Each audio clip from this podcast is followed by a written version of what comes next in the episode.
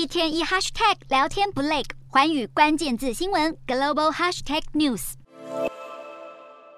欧盟各国外长当地时间八月三十一日聚首捷克首都布拉格召开峰会，并在会中同意暂停欧盟与俄罗斯之间的签证便捷化协议，让俄国人未来在前往欧洲国家的签证流程更加的麻烦，借此限制俄国民众出境，并扩大对俄制裁。尽管同意大幅减少欧盟核发新签证的数量与提高俄国人取得欧盟签证的费用，与会的欧洲各国外长却还是对是否全面禁止核发签证给俄国人无法达成共识。爱沙尼亚、拉脱维亚、立陶宛、波兰等邻近俄国的东欧国家纷纷支持签证全面禁令，不过德国与法国却表态反对，他们担忧对签证政策施加过多的限制，反而会让普丁在国内的支持度大增，引来反效果。另外，一名美国白宫官员表示，俄国政府已经派遣前总理基里延科科。准备在乌克兰第二大城市哈尔科夫等乌东俄国占领区举行假公投，尝试并吞乌克兰部分地区。而这样的做法类似于俄国政府二零一四年在克里米亚半岛举行的争议性公投，目的就是要将被俄军强占的版图正式纳入俄国的领土。